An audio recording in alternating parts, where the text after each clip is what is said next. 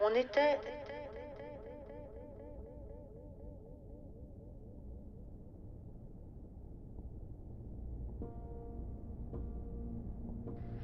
était des poissons.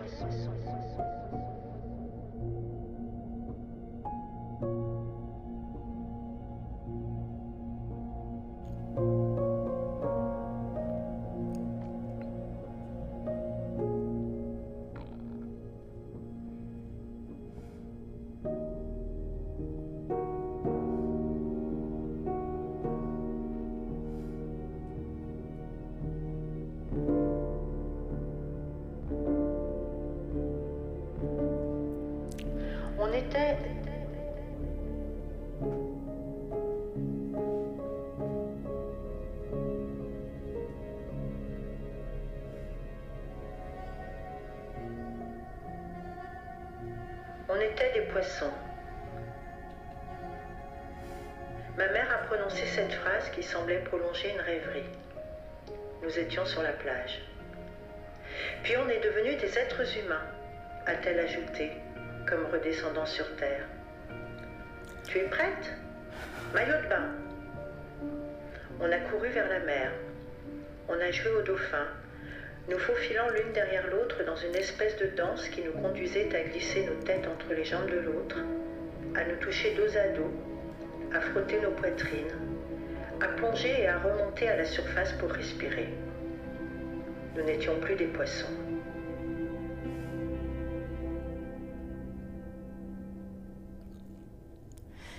Mais à peine avais-je aspiré l'air que ma mère appuyait ma tête sous l'eau pour continuer le jeu. Je voulais être à la hauteur et ne pas me plaindre. Il y avait du défi dans l'air et je le relevais.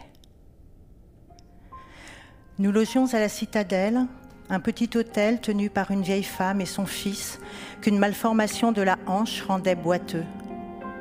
Il s'appelait Herbert. Depuis la route, on entrait par une porte en fer forgé, puis on pénétrait dans un long couloir qui nous éloignait du bruit des voitures et qui débouchait sur un jardin où des fauteuils et des tables rondes en fer étaient disposés au milieu des arbres. N'est-ce pas qu'on dirait une oasis? Demandait Madame Platini, la patronne, avec un gentil sourire. Et Herbert, qui accompagnait sa mère en traînant la jambe, chantonnait Oasis, Oasis, la chanson d'une publicité très ancienne qui vantait les mérites de ce jus de fruits. Il avait sorti une bouteille du frigo et me l'avait filée en douce. J'étais contente d'associer notre lieu de villégiature à une boisson qui me tentait. Ah, c'est plein de cochonneries et ça fait grossir, avait soufflé ma mère dans mon oreille pour m'ôter le, plaisir de la découverte. Elle m'avait dit On part toutes les deux à Saint-Clair. C'était en juin. J'étais en sixième. L'année scolaire n'était pas terminée. Je ne voulais pas quitter mon collège une semaine avant la fin. Le dernier jour, une fête était prévue. J'avais onze ans et je ne comprenais pas. Mais je n'ai pas eu le droit à des explications, ou si, mais qui n'expliquaient rien. Il faut, dans la vie, prendre des décisions. La décision, je l'ai prise pour nous deux. Tu n'es responsable de rien. Je m'occupe de tout, d'accord? J'ai répondu D'accord. Je n'ai pas prévenu mes copines, ni mes professeurs, ni personne. Je n'en ai pas eu le temps. Quelque chose dans le regard de ma mère m'attirait comme un aimant. Nous partirions à Saint-Clair comme elle l'avait décidé. Je dormais parfois dans son lit et l'avais surprise en train de pleurer la nuit quand elle croyait que j'étais endormie. Je pensais que je possédais le pouvoir de la consoler, alors j'acceptais tout ce qu'elle me demandait. Dans le taxi qui nous emmenait à la gare de Lyon, elle battait des mains comme une petite fille qui va réaliser un grand, rêve. Elle me prenait contre elle puis me repoussait, et je ne savais pas si elle était heureuse ou triste que je sois là. Mais j'étais là tantôt très importante, tantôt un fardeau. Dans le train, c'était pareil.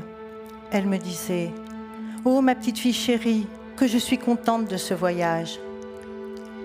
Elle me disait aussi Ne reste pas là rien faire, lis un livre. Je ne lisais pas, évidemment. Comment aurais-je pu lire quand ma mère semblait si nerveuse, se rendait aux toilettes, en revenait la figure rougie par les larmes et parlait fort. La mer, la plage, les bateaux, les poissons se mettait-elle à hurler soudain. Puis elle se ratatinait sur elle-même, honteuse de l'effet produit sur les voyageurs qui quittaient leur sandwich, leur conversation et leur revue pour nous regarder. Ne t'inquiète pas, me disait-elle, ces gens ne connaissent rien au goût du sel. Ils croient savoir, mais ne savent rien. Rien du tout, mon petit loup. Je me rassurais avec ces mots que je ne comprenais pas, mais que j'absorbais comme s'ils étaient une vérité à laquelle je n'avais pas encore accès, qui se révélerait à moi un jour. Ma mère, dans le train, avait fini par s'endormir, avachie sur moi. Je n'osais pas bouger. Elle ronflait très fort, et quand le contrôleur est venu, j'ai dû la réveiller pour qu'elle montre les billets. Elle a fouillé dans son sac et les a tendus dans un geste presque trop franc. Je guettais sur la figure du contrôleur une réaction. J'avais peur que ma mère ait présenté des billets qui n'allaient pas. Mais le sourire du contrôleur m'a rassurée. Il nous a souhaité un bon voyage et ma mère a ajouté qu'il n'imaginait même pas à quel point notre voyage allait être bon. J'ai frémi. Il y avait dans le ton de ma mère une menace qui s'adressait à lui, ai-je pensé. Je craignais qu'elle ne lui saute à la gorge. Mais non, elle s'est tournée vers moi. Il va être beau notre voyage, ma chérie. J'ai eu envie de pleurer. Ma mère était capable de me fendre le cœur pour un rien. Mais, je m'en souviens, la façon qu'elle a eue de me prédire ce beau voyage m'a donné la chair de poule. Elle me disait Tiens-toi droite, tu es grande, tu as le menton fort, mets en avant ton menton et ta taille et ta poitrine, redresse-toi, sois belle comme tu pourrais l'être, et pas à moitié, on ne fait rien à moitié, sois entière, sois à la hauteur, redresse-toi, mais redresse-toi, bon sang. On dirait un macaroni qui supplie Mangez-moi, mangez-moi. Les macaronis, une fois ingurgités, ils n'ont plus leur mot à dire, crois-moi. Tu ne comprends pas ce que je raconte? Ne me fais pas tes yeux de merlan frit. Fixe ton regard, ne le laisse pas traîner comme un bout de chiffon. Oh, ma chérie, sèche ta petite larmichette. Je sais bien que tu n'es pas un macaroni. Tu me fais un bisou? Un bisou, fille, maman, je t'aime quand même Et je sautais au cou de ma mère, molle comme la pâte qu'elle évoquait, reconnaissante qu'elle veuille pour moi que je sois belle, et quelles que soient les images qui lui traversaient l'esprit pour me redresser. Mon macaroni, ce serait un nouveau petit nom, parce que j'étais tendre et gentille. Des petits noms, j'en ai eu, des milliers. Nous sommes arrivés à Saint-Clair par un car que nous avions pris à la gare de Toulon. Il fallait marcher un peu pour atteindre la citadelle, et ma mère a devancé une plainte que je n'aurais pas émise. Ne grogne pas parce qu'il fait trop chaud et que ta valise est trop lourde. C'était triste cette arrivée. Dans le car, nous n'avions pas échangé un mot. Ma mère avait gardé son front appuyé contre la vitre et, le regard dans le vague, elle chantonnait un air familier, j'ai oublié lequel. Si, elle a prononcé une phrase. T'as pas envie de vomir au moins J'avais fait non de la tête, mais elle était déjà retournée à son champ et au paysage. Les ronds-points, nombreux sur cette route, attisaient sa mauvaise humeur. Encore un, tiens, qui ne sert à rien, juste à nous ralentir et à nous abîmer les yeux. J'ai des tortues dans les jambes, a-t-elle dit en marquant des pauses pour se masser les mollets. C'était sur le trajet entre l'arrêt du car et l'hôtel. Elle, elle avait le droit de se plaindre. Mais avoir des tortues dans les jambes, est-ce que c'était pénible pour elle? Je n'en étais pas si sûre. Elle adorait les tortues. Avec le rat, c'était son animal préféré. Peut-être était-ce simplement une façon de masquer sa joie d'être parvenue à bon port. On a sonné et Madame Platini a ouvert. Entrez, entrez, venez, ne reste pas là. Allez, venez, entrez. Ma mère l'a prise dans ses bras comme si elle la connaissait depuis toujours. Elles se sont embrassées et ma mère m'a présentée à Madame Platini. Ma fille, Agathe. Oh, plus chère, Augustine aurait été heureuse de voir comme ta petite, elle est belle. Elle ne se tient pas droite, a répondu ma mère, mais elle est très gentille. Pour sûr qu'elle est gentille, ça se voit, a dit Madame Platini. Et nous avons pris le long couloir qui menait à l'oasis. Tu la connais? ai-je demandé à ma mère lorsque nous avons été dans la chambre. C'était une amie de ton arrière-grand-mère, a répondu ma mère, mais je m'en fiche complètement, a-t-elle ajouté. Elle s'appelait Augustine, ta grand-mère? Mais oui, je te l'ai dit, mais tu as oublié. Ta mémoire a eu bien raison de mettre cette Augustine de côté. Dis-moi, tu ne trouves pas que Madame Platini ressemble à une vieille souris? J'ai répondu oui. J'aimais être de connivence avec ma mère, mais je n'étais pas convaincue. À une souris, oui. Vieille, oui. Mais associée, les mots ne convenaient pas. Je ne trouvais pas que Madame Platini ressemblait à une vieille souris. Si tu savais comme elle est ennuyeuse, a-t-elle ajouté. Et son fils que tu vas rencontrer, Herbert, c'est un poème. Herbert est un poème, a-t-elle insisté en regardant dans le vague. Je me souviens de lui, et pourtant ça fait longtemps.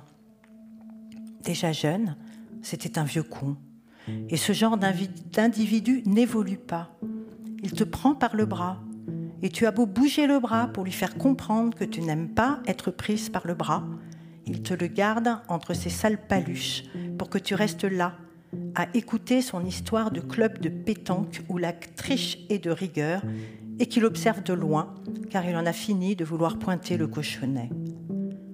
C'est un truc idiot dont on n'a pas idée, raconte-t-il, mais qui pourrit l'atmosphère à cause de la castagne quand les types boivent un peu trop de pastis sur les terrains de boules au lavandou.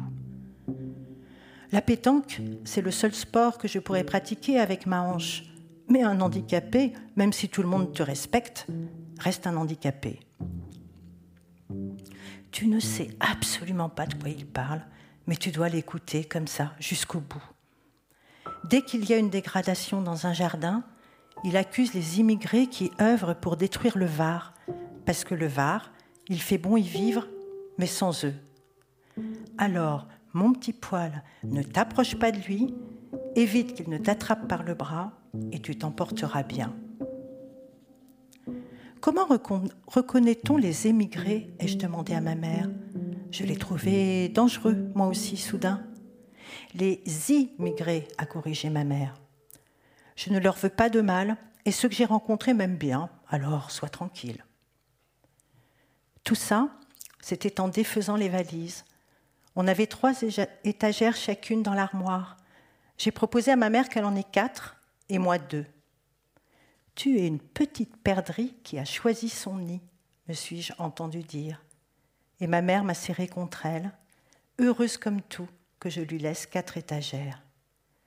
Elle semblait soudain si joyeuse. J'ai des robes, ma chère, qui justifient qu'on leur, concède une place. Euh, toi et tes jeans, vous jouez petit bras. Mais un jour viendra, mon pissenlit, où toutes ces robes seront à toi et si tu te redresses, tu sauras les porter comme j'aimerais que tu les portes. Style et fantaisie. Trinquons. Nous n'avions rien à boire, mais nous avons trinqué avec les verres à dents remplis d'eau du robinet. Allons à la plage. Non, faisons un câlin. Non, allons à la plage et après nous nous ferons un câlin. Maillot de bain.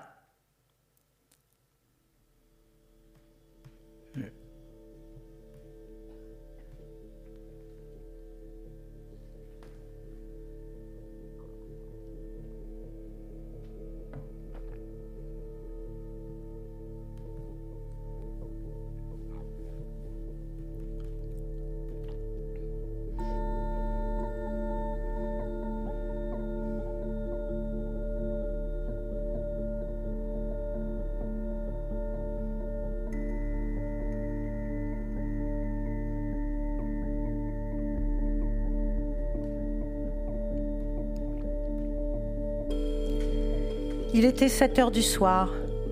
On marchait boulevard de la Baleine. Drôle de nom, boulevard, pour ce chemin qui longeait la plage. Ma mère me disait que, du temps de sa grand-mère, seule la marine et les tamaris existaient. Et du temps de ma grand-mère, on n'allait pas au restaurant. Tu ne m'avais pas dit que mon arrière-grand-mère avait vécu ici? Elle habitait où? Ma mère a fait un geste vers les collines. Par là-bas, j'ai dû vendre la baraque pour payer sa maison de retraite. Elle a tenu si longtemps que je n'ai pas pu profiter de l'argent. Si je parle comme ça de ton arrière-grand-mère, c'est parce que c'était une peau de vache, une folle qui me planquait des moufles en plein été avec interdiction de les retirer pour que je ne me ronge pas les ongles. J'avais envie de parler à mon père. Lui n'avait rien à voir avec cette histoire. Mais ce n'était pas le moment d'embêter ma mère avec ça. Elle scrutait les cartes des quelques restaurants alignés le long de la route, revenait en arrière, comparait, entrait dans les salles pour évaluer le décor et l'ambiance. Moi j'attendais dehors, ressortait en faisant la moue, rien n'allait. Je commençais à me dire que la soirée pourrait mal tourner et je lui proposais de renoncer. On pouvait s'acheter des pizzas et les manger sur le balcon de la chambre, face à la mer. Ce serait bien aussi. Mais ma mère avait pris une décision et quoi qu'il lui en coûte, nous dînerions au restaurant. Elle me l'avait promis elle tiendrait sa promesse. Les Tamaristes, le restaurant le plus chic, c'était hors de prix. Nous finîmes à la pizza Tonio, qui remplaçait la marine, située à l'angle du parking et du boulevard de la Madeleine, de la Baleine. Peu de monde, une musique de fond à peine audible, des posters de paysages italiens et une carte de la Sicile en relief. Pensant que c'est moche, a soufflé ma mère. Et, examinant le menu, oh, c'est pas donné. Cette tôle, c'est une injure à l'Italie. L'Italie, ça a de la gueule. Tu y es allé? Non, et je ne crois pas que j'irai un jour. Mais c'est beau, je le sais. Quand tu y voyageras, tu verras que j'ai raison. Euh, bon, t'as choisi? Je voulais une calzone, mais ma mère a décrété que la calzone était une véritable arnaque. J'ai pris une de fromage. Elle a posé sa main sur son ventre, j'allais m'en mettre plein la panse. Elle, une cannibale, je lui ai montré mes dents. Ma mère en voulait au serveur et à la terre entière. Moi, je lui reprochais de transformer le plaisir d'une pizza en contrariété, une sortie au restaurant en un mauvais moment à passer. Elle a commandé du Chianti, mais on lui servirait un mouton cadet pouillac. Du Chianti, non, il n'y en avait pas. J'avais envie d'un coca, mais devrais me contenter d'une carafe d'eau. On ne boit pas de soda en mangeant. Quitte à être puni, il valait mieux que nous soyons deux. L'Italie, mon cul a balancé ma mère dans le dos du serveur qui a fait mine de ne rien entendre. Les pizzas sont arrivées. Sur la mienne, le fromage frémissait encore. J'aimais bien ça. Ah, c'est une infection a-t-elle râlé en se bouchant le nez. Puis elle a apostrophé le serveur. Euh, le vin, c'est possible en mangeant? Le serveur a apporté les boissons. Il a versé de l'eau dans mon verre comme si j'étais une dame. Je l'ai remercié d'un sourire qui tentait d'excuser l'attitude de ma mère. Il m'a souri en retour. Trinquons C'était dit un peu fort pour que tout le monde entende. On a trinqué si brutalement que son verre s'est brisé. Heureusement, le vin s'est répandu au milieu de la table en épargnant nos assiettes. Aussitôt, le serveur a été là, recueillant les bris et disposant des serviettes blanches sur l'énorme tache rouge. C'était une chance. Il suffisait simplement de remplacer le verre. Ma mère a gardé le silence pendant toute l'opération, digne. Mais dès qu'elle a été à nouveau en possession de son verre, elle a repris les choses au point où elles en étaient. Trinquons j'ai pris soin de contrôler le mouvement et nous avons bu. Mangeons Mon fromage s'était aplati à verre refroidi. Ma mère faisait l'amour à chaque bouchée et se servait du vin comme pour faire passer un mauvais goût. C'était pénible. Nous ne disions rien. un couple a quitté la salle. Ah, ils avaient l'air de s'emmerder, a-t-elle commenté. Pourtant, elle aussi devait s'ennuyer avec moi puisqu'elle ne m'adressait pas la parole. J'ai avalé la quatre fromages, les trottoirs avec. Ma mère a laissé les siens sur le bord de son assiette. Cet endroit est le pire endroit où je me sois rendue. Mais je ne voulais pas, Agathe, nous rentrions comme des mendiantes après avoir acheté des panini dans une échoppe à touristes, que nous aurions engloutis comme se nourrissent les pauvres gens en regardant la mer, nous repaissant du paysage, espérant de lui une consolation. Nous n'avons pas besoin d'être consolés. Ma mère avait élevé la voix et les rares têtes se sont tournées vers nous. Il restait trois personnes à une table et un monsieur tout seul à une autre. Le serveur est venu nous demander si tout allait bien. Ma mère a répondu que tout serait formidable dans le meilleur des mondes si nous n'étions pas venus nous enterrer dans ce restaurant. Parce que franchement, vous qui travaillez ici, ça vous fiche pas le cafard? Le serveur s'est dit désolé que l'endroit ne soit pas à notre convenance et il s'est retiré. Maman, on s'en va?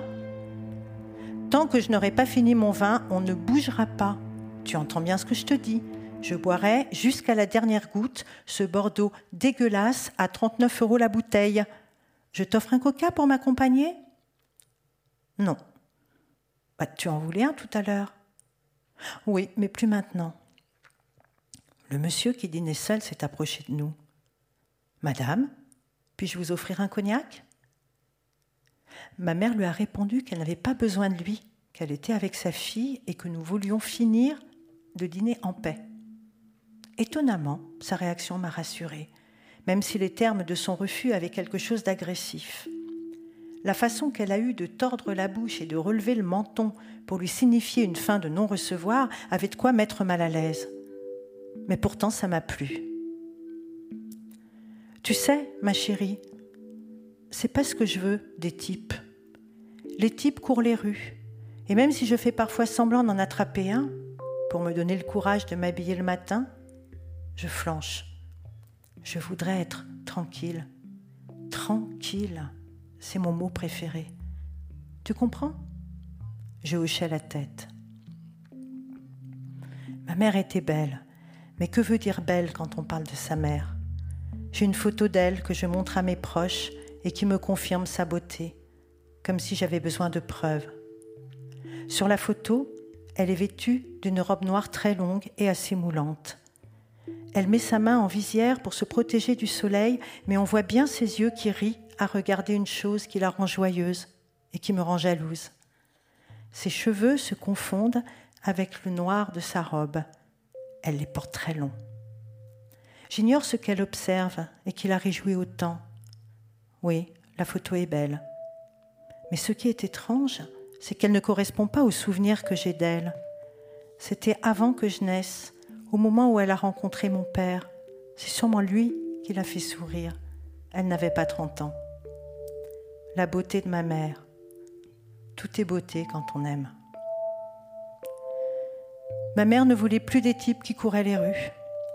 À 11 ans, je pensais, moi aussi, que les types c'était dégoûtant. Je préférais les filles, plus douces, plus comme moi. J'allais bientôt tomber amoureuse d'un homme beaucoup plus vieux, mais assise en face de ma mère au restaurant. Je ne le savais pas encore. Ma mère s'est resservie un verre de vin. S'il vous plaît, laissez-moi tranquille, a-t-elle murmuré, mais sa supplique ne s'adressait à personne en particulier. Le monsieur avait déjà rejoint sa table, demandait l'addition. Maman, on y va? Est-ce que j'ai fini la bouteille? Il restait un peu de vin. J'ai eu peur. De quoi? Je n'en sais rien. Je regardais ma mère et elle regardait son verre, mais elle ne le portait pas à ses lèvres. Je voulais qu'on en finisse. Le serveur tournait autour de nous d'une manière insistante. Il nous surveillait. Peut-être craignait-il qu'on refuse de payer l'addition? On ne s'en tirerait pas si facilement. J'ai saisi la bouteille et versé le vin dans mon verre et je l'ai bu d'un coup. C'était la première fois que je buvais de l'alcool. J'étais devenue sauvage en quelques secondes. Je me suis levée et j'ai couru vers la sortie de la pizzeria pour vomir. Un bruit de chaise derrière moi m'a averti que ma mère voulait me retenir. Alors j'ai repris ma course en ravalant mon envie de vomir. Je courais très vite, je m'en souviens, je ne pouvais plus m'arrêter. Je voulais parler à mon père, je voulais je ne sais plus quoi encore. Quoi encore? Échapper à ma mère, bien sûr, mais pas si sûr. Elle était collée à mon corps pendant que je courais. J'avais son odeur dans ma tête, son parfum chance de Chanel dont elle s'aspergeait le soir pour, disait-elle, affronter la nuit. Il ne fallait pas que je me retourne, mais bientôt ce serait le bout de la route, et en coupant par la plage, j'irais dans les rochers. Peu m'importait si je glissais et me fracassais le crâne. J'entendais la mer qui me chuchotait à l'oreille Viens, petite sirène, sous l'eau, on est mieux que sur terre. Mais mon père criait dans l'autre oreille Ne fais pas de bêtises, je suis là, je te défendrai. Ne t'en fais pas. J'ai enfin vomi, puis j'ai rebroussé chemin. Je me disais que c'était l'âge de reprendre bêtement la route qui menait au restaurant, mais j'avais hâte de retrouver ma mère, de l'embrasser et qu'on rentre à l'hôtel comme si rien ne s'était passé. Alors, oui, je fonçais vers elle, qui fonçait vers moi en criant mon prénom. Agathe J'ai répondu en écho. Maman Mais nos cris n'avaient pas exactement la même portée. Agathe était éperdument douloureux, tandis que maman était plutôt un râle. Nous nous sommes embrassés comme si nous nous retrouvions après un temps infini. J'ai ravalé mes larmes, elle a retenu ses mots. Elle a posé son châle sur mes épaules et nous avons péniblement rejoint l'hôtel. Je dis péniblement parce que ma mère titubait et que mon pas, calqué sur le sien, était incertain. Moi aussi, j'avais bu du vin. Dans la chambre, enfin nous étions dans la chambre, ma mère s'est mise à chanter une chanson de Barbara, Le mal de vivre. Je lui ai demandé si je pouvais appeler mon père. Elle m'a simplement répondu que lui, à cette heure, ne serait pas particulièrement heureux qu'on le dérange. Ton père est entre les bras d'une femme qui, tant que tu n'existes pas trop, reste une femme raisonnable. Mais si tu lui téléphones maintenant, elle pourrait perdre ses nerfs, saisir un couteau et le lui enfoncer dans le ventre. Elle ne s'attendait pas à ce que je prenne ces paroles pour argent comptant. D'ailleurs, elle s'est mise à rire, et son rire était la preuve qu'elle ne croyait pas un instant à ce qu'elle venait de dire. Elle se tapait la cuisse, comme on dit qu'on se tape les cuisses quand on rit. Elle ne riait pas, elle éructait. Elle était saoule, mais visiblement déterminée à me faire passer une soirée épouvantable. Bien sûr, ce ne serait pas la pire soirée de ma vie. Mais je le croyais ce soir-là. C'était ignorer l'imagination de ma mère. Au moment où les lumières ont été éteintes, elle m'a demandé de la rejoindre dans son lit pour faire des câlins libellules orang-outang. Je me suis blottée contre elle. J'ai épousé son dos, ses jambes, mis un bras au-dessus de son épaule. Nous ne faisions plus qu'un seul corps et j'adorais ça. T'es là? Je suis là. Et toi? T'es là? Je suis là. J'oubliais tout. Je bougeais mon pied pour m'endormir et elle bougeait le sien. Il faut bouger son petit pied pour sombrer dans le sommeil, m'avait-elle toujours conseillé. Ça marchait et ça marche encore aujourd'hui. Nous nous sommes réveillés le matin de très bonne humeur. Nous allions entamer une journée remplie de surprises, m'a-t-elle promis.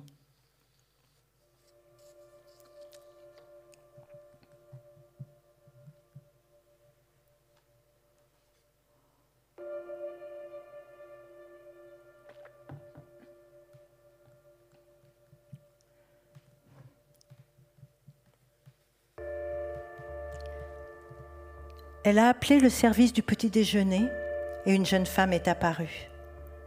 La veille, c'était Madame Platini en personne qui nous l'avait apporté. Mais sans doute se faisait-elle épauler les jours où les clients étaient plus nombreux. Oh, et puis elle était si vieille. La jeune femme nous a regardés et a fait un signe de tête pour nous demander si nous préférions prendre le petit déjeuner à l'intérieur ou sur le balcon. Ses yeux étaient noirs et sa peau était blanche. Une raie au milieu séparait ses cheveux fins et blonds.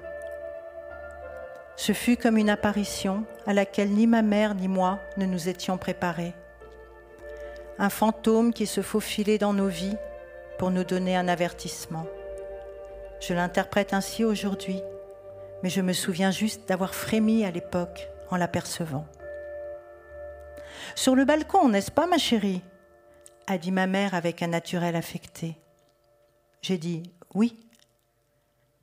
La jeune femme m'a souri et a porté le plateau sur la petite table rectangulaire du balcon. Merci beaucoup, a dit ma mère. La jeune femme s'est courbée pour recevoir le remerciement, puis elle est sortie de la chambre, nous laissant seuls. Et si je dis qu'elle nous a laissés seuls, c'est parce que sa présence avait rempli la chambre d'une audace. Elle était muette et ses regards, son silence, sa manière de déposer le plateau de façon à ce qu'il soit soudain là, comme une évidence, nous avait prises au dépourvu. Quelque chose de profondément humain, mais que je ne saurais définir, nous avait rapprochés, ma mère et moi, ne serait-ce que le temps qu'il avait fallu à la jeune femme pour accomplir sa mission. Étrange cette fille, tu ne trouves pas Oui, ai-je répondu. Bon, cette journée, on va en faire quelque chose de terrible. Tu es partante? Nous dégustions viennoiserie et confiture d'abricots sur le petit balcon qui offrait une vue sur la mer, l'horizon, les îles du Levant et de Porquerolles. On les voyait bien, les îles. Il faisait très beau et le soleil brillait. Il fait très beau et le soleil brille, avait dit ma mère, avec l'air de quelqu'un qui ne croit pas aux évidences. C'était comme si le rayonnement du soleil et le bleu du ciel la contrariaient plus qu'il ne la réjouissait. Je sentais comme un danger dans la journée pleine de surprises. Ma petite souris, arrête de te bourrer de croissants et de confitures, tu ne vas plus entrer dans ton maillot. Elle avait pris un ton de plaisanterie. Alors j'ai ri en continuant de dévorer le croissant. Stop a hurlé ma mère. Je m'étais trompée, elle ne plaisantait pas. J'ai lâché la corne restante du croissant en luttant contre l'envie de pleurer. J'avais la main grasse, et ma mère s'en est emparée avant que j'aie pu faire le moindre geste. Elle l'a frotté avec une serviette en papier, tout en me traitant de petit cochon glouton. J'avais un bidon adorable, mais un bidon quand même, me disait-elle en me pinçant le ventre et jamais je ne pourrai plaire aux garçons si je continue à me goinfrer de cette abominable manière. C'était la première fois que ma mère faisait allusion aux garçons, et il s'agissait de ceux que je ne rencontrerais pas si je restais telle que j'étais. Elle voulait mon bien. Elle ne serait pas toujours derrière moi pour me prodiguer des recommandations. Elle, elle n'avait pas eu de mère sur qui compter. Au matin de son premier réveil, pas de mère pour la prendre dans ses bras et la bercer, pour lui souhaiter la bienvenue dans le monde. Pas de mère pour guider ses premiers pas, pour s'extasier quand elle a prononcé ses premiers mots. Pas de mère pour accueillir ses pleurs quand elle rentrait de l'école, après s'être fait traiter d'orpheline par un certain Pascal. Elle n'avait pas oublié son prénom. Orpheline, c'était une insulte. Elle se souvenait de celui dont elle avait saisi la main pour le mordre jusqu'au sang. La maîtresse l'avait puni, avait convoqué Augustine, sa grand-mère, qui, loin de prendre sa défense, l'avait privée de plage pendant trois jours. Pas de mère pour lui raconter que tout va s'arranger quand on a du chagrin, pour lui lire des histoires le soir, pour lui dire je t'aime et je t'aimerai toujours. Augustine était sèche, sévère, rigide, et elle la rendait responsable de se sacrifier une seconde fois pour l'enfant de sa fille alors qu'elle n'avait rien demandé. Sa fille, Ariane, c'était un accident. Paul, son mari, était heureux, lui, pas elle. Son Paul, il devait rester tout à elle. Un gosse, ça éloigne, ça partage. Ma mère avait été adoptée par une femme qui détestait les enfants. Mais quand même, celle-ci avait tenu bon et l'avait élevée. Elle n'en voulait plus à Augustine, elle n'en voulait plus à son père qu'elle ne connaissait pas, elle n'en voulait plus à personne d'être née de nulle part, mais elle était ainsi faite, éthérée, et pourtant arrimée à la terre parce que j'étais là, sa fille, et que j'avais la chance d'avoir une mère qui m'aimait, même si cette mère tanguait parfois. La preuve, elle était là, en train de me raconter sa triste enfance, alors que nous commencions les vacances, que le soleil brillait et que je n'attendais qu'une chose, aller à la plage et qu'elle dise maillot de bain. On était des poissons.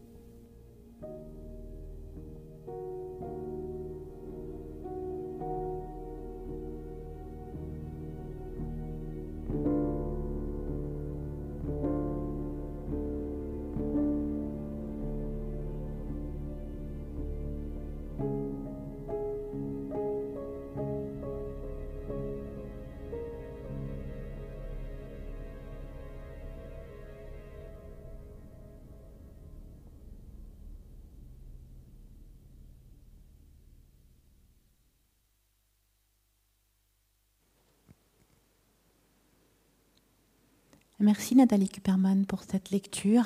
Merci à, votre, votre, acolyte Mathieu Bayot dont, les, dont, la musique et les images ont accompagné euh, ces pages de d'On était des poissons que, que, vous nous avez lues.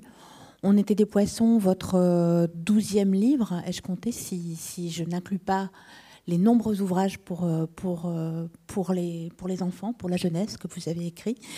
pas facile de résumer ce livre, je dirais que c'est une chronique d'une semaine de vacances entre une fille et sa mère, que c'est la chronique d'un amour et non pas d'un désamour, mais d'une séparation, mm. euh, sans forcément entrer dans plus de, détails. Et je dirais aussi qu'il me semble, comme lectrice, que c'est peut-être le plus âpre de vos, de vos livres. Est-ce que c'est parce que c'est le dernier que j'ai lu? Est-ce que c'est parce qu'il est peut-être particulièrement intense, puisque voilà, il nous raconte, il nous, place aux côtés de, cette petite fille Agathe euh, qui va vivre une semaine difficile, on peut dire ça, euh, auprès, de, sa mère, une semaine de vacances qui va s'avérer une semaine effectivement difficile et, tendue. Euh, peut-être pour commencer, parler de, bah de l'origine du livre.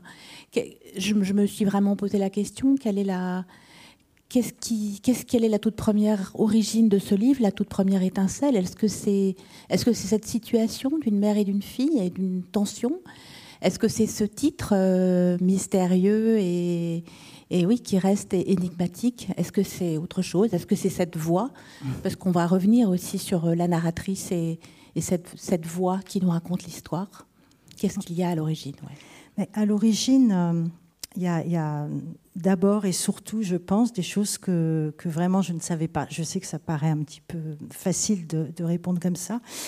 À l'origine, c'était, euh, on était des poissons, euh, devait euh, inaugurer, enfin devait être la première phrase d'un sketch imaginez-vous, que, que j'avais l'intention de... Parce qu'à l'époque, voilà, j'avais, j'avais, j'avais envie de faire du stand-up. Et donc, j'ouvrais des fichiers comme ça le soir, etc. Et parfois, je gardais pas, je mettais à la poubelle. Et un soir, j'ouvrais un fichier et c'est On était des poissons qui, sont arrivés. Voilà. Mm je me suis dit non, ça, on va pas faire rire avec ça. Effectivement, le livre, bon, c'est pas non plus, euh, c'est pas, le plus drôle de vos livres, voilà. Et mais, mais je sais pas pourquoi cette phrase a, accroché quelque chose et j'ai pas et, j'ai continué.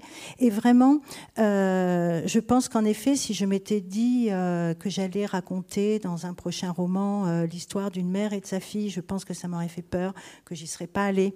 En plus, il est vrai que dans mes précédents, enfin, oui, quand même, pas mal de mes précédents livres, je, je même si c'est toujours une mère différente et peut-être toujours la même, je ne sais pas, mais en tout cas, le rapport avec la mère est, quand même toujours présent. Oui, j'aurais pas osé. Et là, il y a quelque chose qui m'a, qui m'a, je sais pas comment vous dire, oui, qui m'a, qui m'a attrapé.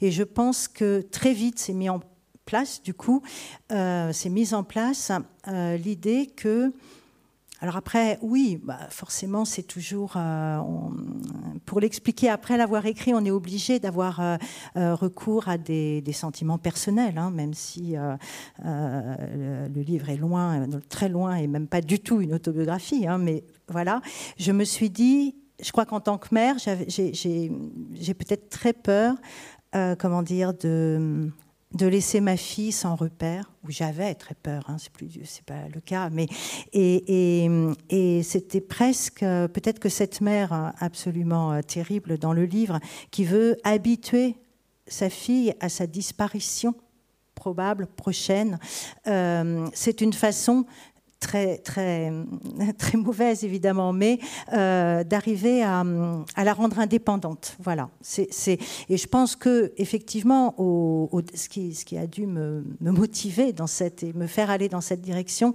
c'est, euh, vraiment le désir très très fort de pouvoir euh, faire en sorte que son enfant puisse complètement se passer de vous.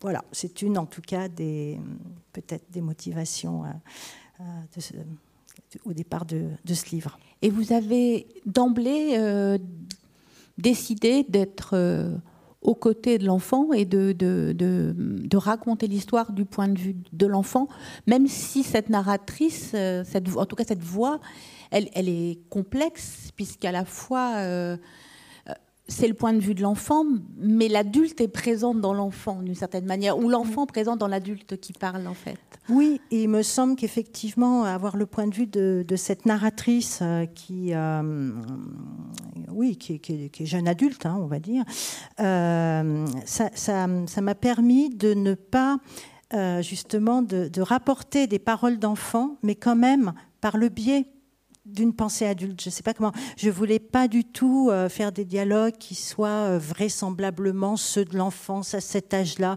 etc. Donc c'est quand même une euh, Agathe s'exprime peu finalement. C'est surtout la mère hein, qui parle, mais elle s'exprime quand même.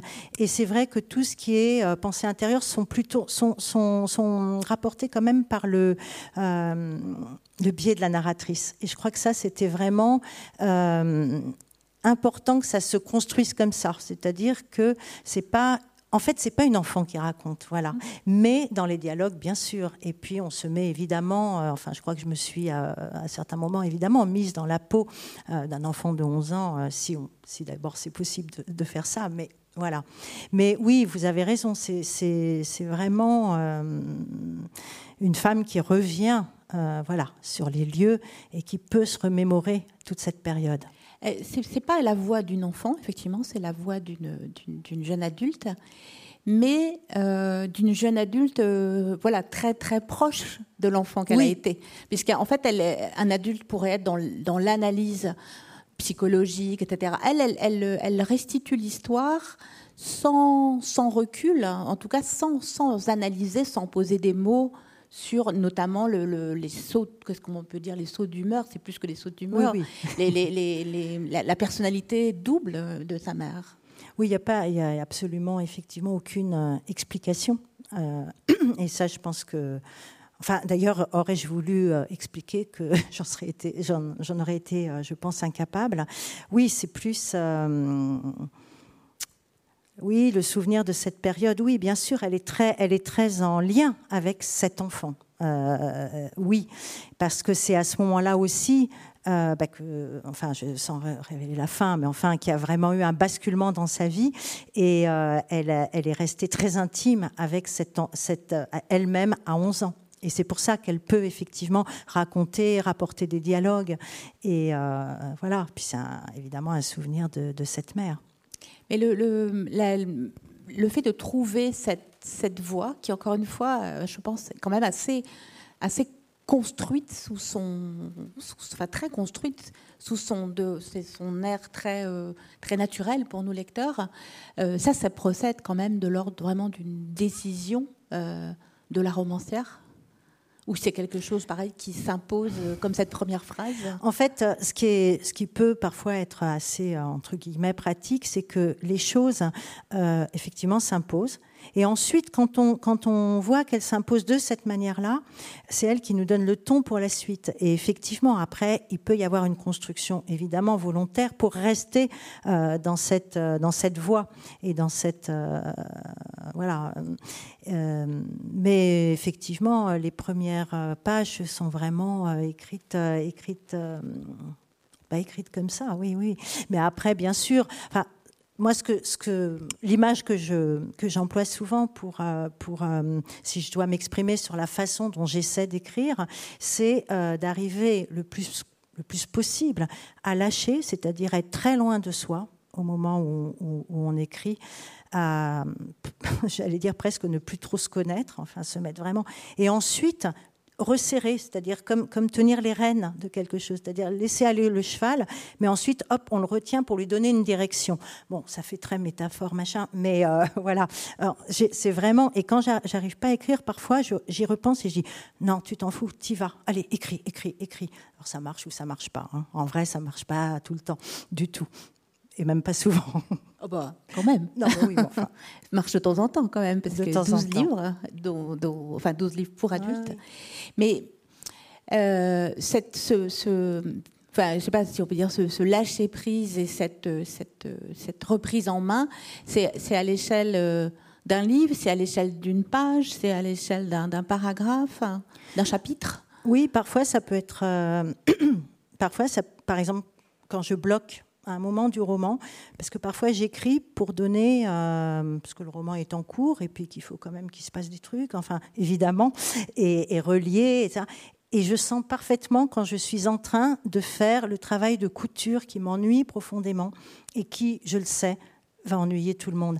Et là, du coup, enfin non, parce que vraiment, hein, et, du coup, je, bah oui, on perd hein, beaucoup de passages, souvent on les, on les jette, tout simplement.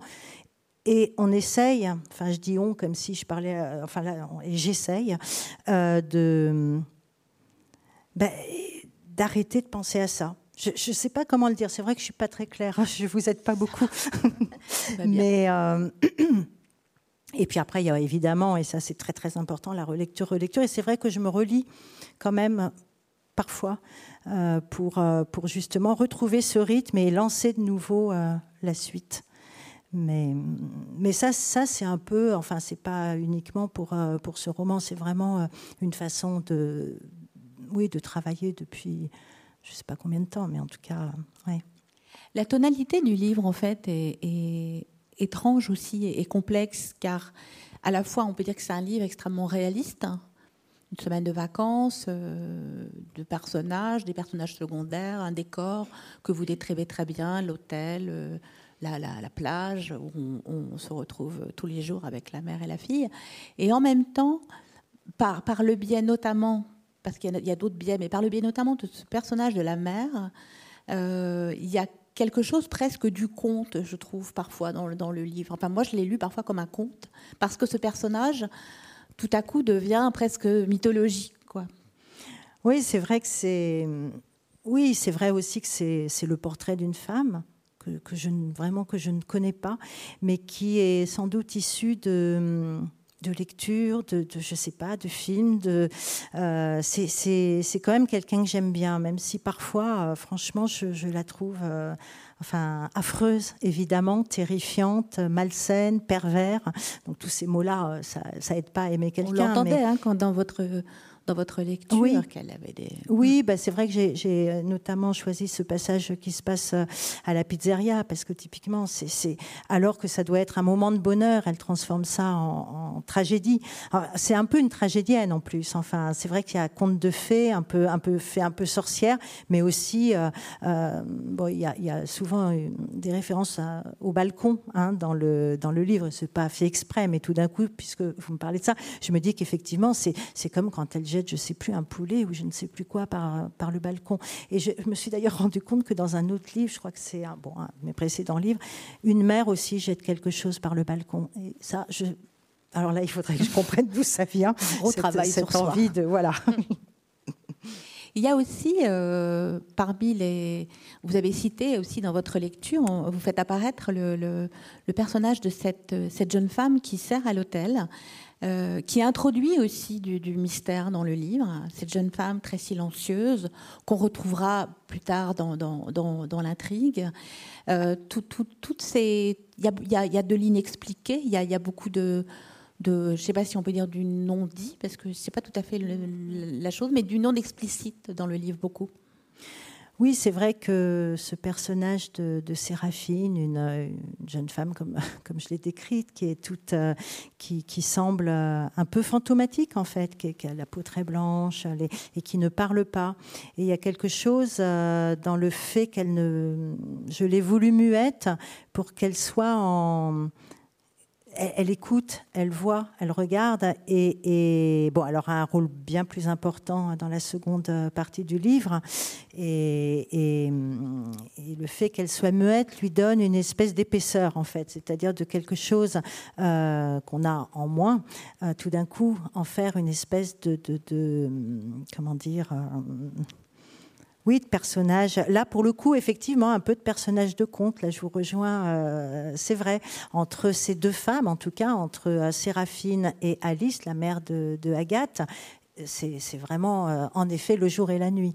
Et, ça, je ne l'ai pas voulu, mais je m'en rends compte là dans notre discussion. C'est vraiment effectivement euh, l'une brune, l'autre blonde, euh, l'une qui, qui, parle très fort, qui parle très très fort, qui a l'air muette. Hein. Voilà, oui, oui. Et, Même si elle ne l'est pas. Et, elle se rapprochera évidemment de, de cette Agathe qui, elle, euh, finalement, est privée de parole aussi, hein, même si elle, elle, répond à sa mère, mais elle ne fait que répondre. Et d'ailleurs, effectivement, dans, dans, le passage là que, que je me suis rendu compte qu'il y avait beaucoup de oui d'accord? Enfin, elle est tout le temps, elle ne peut qu'être en accord avec sa mère et non en opposition. Et d'ailleurs, au moment où elle va essayer, euh, tenter de s'opposer, ce sera, ce sera un échec. Enfin, plus ou moins, mais quand même. Bah, de, toute façon, on peut pas, on peut pas annoncer que ça va se terminer bien. Ce livre, c'est un livre qui, qui, on ne sait pas, pas, on va dire comment, mais de toute façon se, se, terminera, euh, oui, dans le, dans, dans, le, dans le drame quand même. Ouais. Est-ce que euh, parmi, les, parmi les choses comme ça qui, qui m'aiguillaient vers, euh, vers une lecture pas uniquement réaliste, il y a aussi ce, ce livre que, la, que Agathe lit euh, en cachette, plus ou moins, euh, un roman euh, que, je, que je ne connais pas, dont le titre m'a évoqué un, autre livre merveilleux. Et c'est fait pour, et c'était un petit peu, effectivement, c'est un hommage à, à, Florence Sévos qui a écrit Le garçon incassable. Et c'est pourquoi j'ai pris ce titre. En Là, le titre, donc, c'était Le navire incassable. Le bateau, incassable. le bateau incassable. Mm. Et qui renvoie, à, qui renvoie la jeune Agathe à, à une autre histoire de famille. Euh, et à une, une, histoire extrêmement fantasque aussi. Racontez-la un peu. Oui, c'est-à-dire que, euh, en effet, finalement, euh, Agathe, qui, qui, vit quand même une situation très pénible sur la côte d'Azur avec sa mère, a emprunté, a trouvé comme ça dans la cour de récré un livre qu'elle a, qu'elle a pris pour le lire. Et il se trouve que ce livre, dans lequel elle se réfugie, alors on pourrait imaginer qu'un enfant de 11 ans, pour se réfugier dans, la lecture alors qu'il vit une situation dure, pourrait avoir envie, enfin, lire quelque chose d'un peu joyeux. Or là, c'est encore pire, évidemment, euh, que ce qu'elle est en train de vivre. Et d'ailleurs, le pire peut être aussi attirant quand, euh, quand on ne va pas bien. On n'a pas forcément envie de choses drôles quand on, est, quand on ne va pas bien. Bon, ça c'est une petite parenthèse. Mais, euh, mais oui, c'est l'histoire d'une famille qui s'embarque comme ça sur un bateau pour une belle croisière, enfin une croisière de rêve avec un capitaine qui est censé... Et puis, euh, et puis le capitaine meurt et la question, ce qui divise à un moment donné la famille, parce que c'est vraiment l'histoire d'une famille qui tout d'un coup se déchire en pleine mer sur un bateau où on ne peut pas vraiment euh, voilà, faire euh, autrement que de s'affronter, c'est est-ce qu'il faut rejeter à l'eau le corps du capitaine ou le garder sur le bateau alors que bon évidemment ça commence à enfin voilà les effluves de la mort commencent à, être euh, fortes ou alors il faut le ramener sur terre pour qu'il puisse être enterré et et c'est autour de cette question que tout d'un coup, vraiment une fracture, euh, la mère et le fils euh, veulent le, jeter et le père et la fille veulent le garder. Voilà.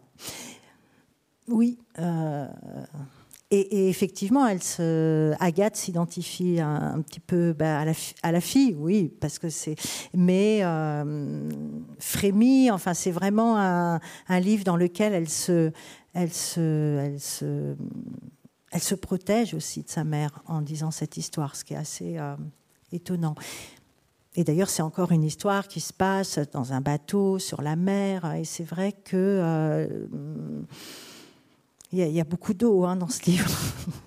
il y a beaucoup d'eau et il y a aussi, euh, de la même façon que cette famille est en huis clos dans ce bateau, d'une certaine manière dans l'espace extrêmement ouvert de la plage, et même si elle rencontre d'autres gens, des adultes, des enfants, on a l'impression aussi de lire un peu un huis clos entre la mère et la fille. Oui, bah elles sont très souvent quand même enfermées dans une chambre d'hôtel déjà. Et puis, euh, et puis euh, la plage, c'est le lieu de, c'est là où la mère rend sa fille complice pour se moquer des autres, les regarder, etc. Pour faire ça, elle en fait aussi une complice parfois, une complice pas forcément pour de bonnes raisons, mais c'est vrai comme vous dites, elles sont, elles sont vraiment euh, et c'est vrai que dans le passage euh, que je lisais tout à l'heure, par exemple, quand, Agathe veut, s'enfuir, parce que euh, la, soirée dans la pizzeria devient épouvantable, finalement, elle sent sa mère collée à elle, et elle veut lui échapper. Et finalement, la seule chose qu'elle trouve à faire, c'est de, se replonger dans ses bras. Et donc, c'est cette espèce de conflit comme ça qu'elle euh, vit. Alors, effectivement, euh, de façon très très intensive sur une semaine, euh, et qui voilà et qui j'allais dire, qui, qui, la détruira pas du tout, en fait. Ça peut aussi, ça la construira aussi d'une certaine façon. Oui, parce que ça peut être aussi lu comme une espèce d'allégorie d'une relation parent-enfant ou mère-fille, mère-enfant. Mhm. Euh, on entendait dans votre lecture euh, ce moment très tendre où, où elles sont l'une et l'autre dans, le, dans un lit et elles ne font, elles ne font qu'un corps. Et, effectivement, c'est un, un, apprentissage tout à fait normal que de, que de s'arracher euh, à cette fusion pour, pour acquérir une autonomie. C'est peut-être aussi ça que, que, raconte votre livre d'une manière très exacerbée et très violente. Bah, j'espère. Quelque chose que c'est ça. Finalement, de, de l'ordinaire, quoi. Oui, oui. Bah, c'est un petit peu, je pense que oui, ce que vous venez de dire peut, vraiment résumer quand même une, euh, euh, j'espère, l'effet que, euh, que, enfin ce livre, mais c'est vrai qu'elles sont collées et et en fait, mais la mère est très très ambiguë et très perverse aussi parce que euh, c'est elle qui l'attire à elle. Enfin, et en même temps, elle lui apprend la souffrance parce que effectivement, être collée à son enfant et tout d'un coup le, le, rejeter, disparaître parce qu'elle l'abandonne quand même à un moment donné euh, sur la plage. Euh, ah bah tiens, bah voilà, tu vas voir ce que c'est que d'être abandonnée. Puis finalement, elle revient. C'est pas encore le bon moment, mais c'est parce qu'elle l'entraîne à la souffrance, elle l'entraîne à la séparation. En fait, c'est aussi une semaine euh, de stage intensif. Exactement. Oui. On a l'impression, et je ne sais pas si vous l'avez si, si, si, si, vous l'avez voulu ainsi aussi, qu'à travers euh, ces personnages secondaires que sont euh, l'arrière-grand-mère d'Agathe, la, qui donc la, grand-mère qui a élevé Alice, la mère, la mère d'Alice, qui évidemment on ne connaît pas puisqu'elle est décédée euh, en mettant sa fille au monde, que c'est aussi euh, une, lignée de femmes euh, assez, assez malmenées. Enfin, en tout cas, on ne sait pas encore pour Agathe, mais déjà cette semaine, cette semaine mm. la malmène.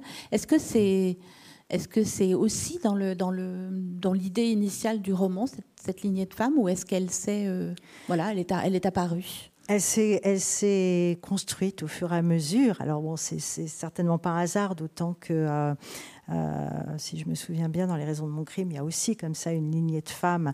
Et, euh, peut-être, donc euh, oui, c'est quelque chose qui, certainement, comment rompre avec une transmission d'un malaise, avec la transmission d'un malaise. Et finalement, d'une certaine manière, Alice, la mère donc d'Agathe, ce serait son projet. Enfin, J'arrive pas à savoir d'ailleurs moi-même si son projet est raté ou réussi, mais elle aimerait aussi couper cette chaîne. C'est-à-dire que, euh, voilà, pour pas que euh, ça se si, son projet de départ est de faire en sorte que Agathe doit être indépendante, vivre heureuse sans elle, etc., c'est une façon peut-être de l'éloigner effectivement de cette, de cette lignée de, mère en fille. Et c'est vrai que il n'y a, pas, a pas de père. Hein. Enfin, il y a un père, bon, si, le père d'Agathe, bon, bah, qui lui est, absent et, éloigné. Lointain.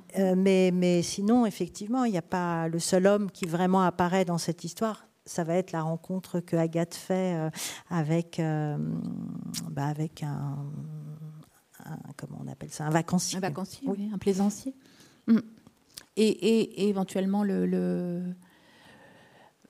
enfin, le compagnon, enfin un compagnon, un compagnon euh, éphémère de, sa mère. Oui, parce que euh, sa mère va, loin quand même, c'est-à-dire qu'elle retrouve quelqu'un qu'elle a vaguement connu euh, lorsqu'elle était jeune et qui décide sur un coup de tête comme ça de se marier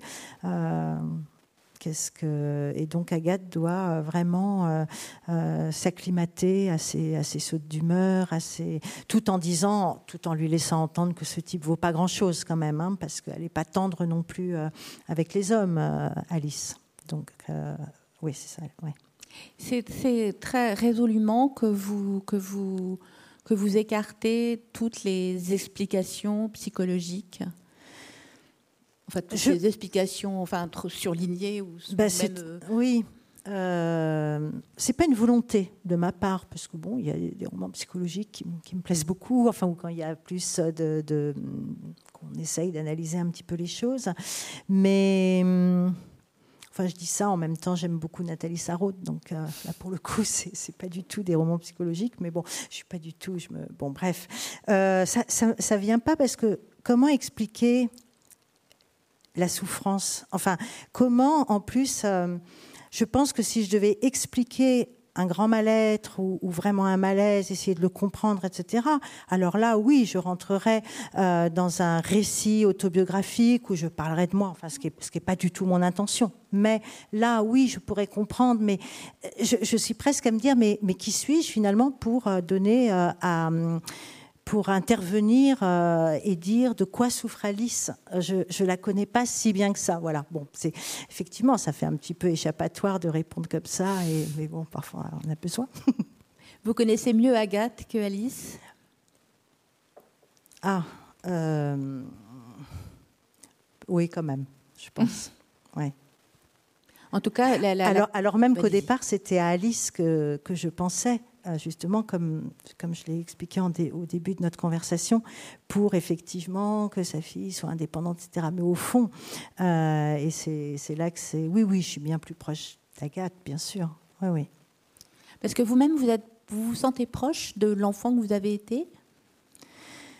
Écoutez, le problème, c'est que j'ai très, enfin vraiment pas beaucoup du tout de souvenirs d'enfance. Alors, s'il y a une chose qui vraiment, vraiment m'a porté dans ce livre, si, c'est le lieu justement euh, Saint-Clair, donc près du Lavandou, où euh, j'ai été envoyée euh, par mes parents chez ma grand-mère y vivre pendant un petit temps quand j'étais petite. Alors, c'est pas rien à voir avec le roman, mais c'est un lieu qui me qui m'a énormément marqué, qui euh, voilà, mon rapport avec l'enfance, c'est exactement cet endroit-là en fait. Mm. Oui, voilà, donc là, oui. ce, qui, trouble un peu, euh, euh, ce qui peut un peu troubler l'interprétation, en tout cas l'interrogation par rapport à la dimension autobiographique ou non, c'est cette très belle photo qui est sur le, sur le livre, très jolie photo vraiment. Euh, dont, on, dont on voit euh, qu'elle est, qu'elle fait partie de votre collection, enfin de, votre, mmh. de, vos archives, de votre collection personnelle, et, euh, et qui, qui, a presque l'air d'induire, même si effectivement on sait que ce n'est pas du tout le cas, que, que, que il s'agit d'une autobiographie, puisque cette photo, c'est, c'est vous avec votre mère. Alors, oui, oui, oui, je ne vais pas dire que. mais en fait, c'est une drôle d'histoire parce que j'avais presque terminé le livre et bon, quelqu'un de, de, ma famille euh, est mort euh, à ce moment-là et donc j'ai récupéré des photos et alors que je venais de presque de le terminer ou d'être en train de le terminer, je tombe sur cette photo et quand même à Saint-Clair, euh, je alors et, hum, comment vous dire Ah oui, c'est sur le lieu même, c'est oui, cet endroit. Oui, oui, oui, ça, mm. oui, en plus, donc j'ai trouvé quand même, j'ai joué avec les hasards et les coïncidences, etc. Et après, effectivement, je me suis demandé, et puis on s'est demandé euh, avec mon éditrice, est-ce que c'est bien judicieux parce que justement, c'est pas du tout un roman autobiographique, etc. Et finalement, eh, oui, la photo est belle, donc on y est allé comme ça. Et c'est vrai que je, reconnais que c'est un petit peu euh, particulier pour moi de, de, la voir. Mais euh, oui, oui, oui. Eh bien, il me reste à vous remercier infiniment, Nathalie Kuperman, ben, pour cette lecture, pour cette conversation. Et merci encore à, Mathieu Bayou. C'était très, très, très beau, cette immersion dans votre hein. livre. Grâce à lui aussi. merci beaucoup. Merci à vous. Merci.